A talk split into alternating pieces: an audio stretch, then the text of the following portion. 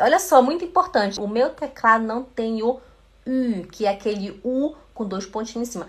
Quando não tem o U, você escreve assim, U e E. Então você escreveria Küche assim.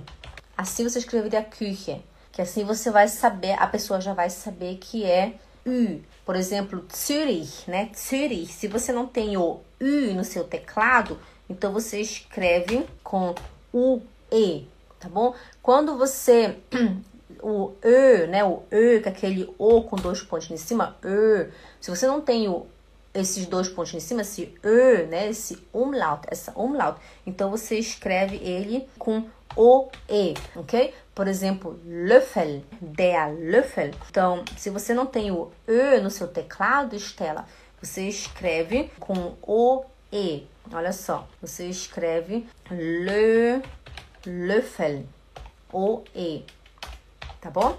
Então, a, decora aí, pessoal, tá? O U é igual o E e o E é igual o E, tá bom? Se o seu teclado não tem, não tem, então você escreve com o E ou o E.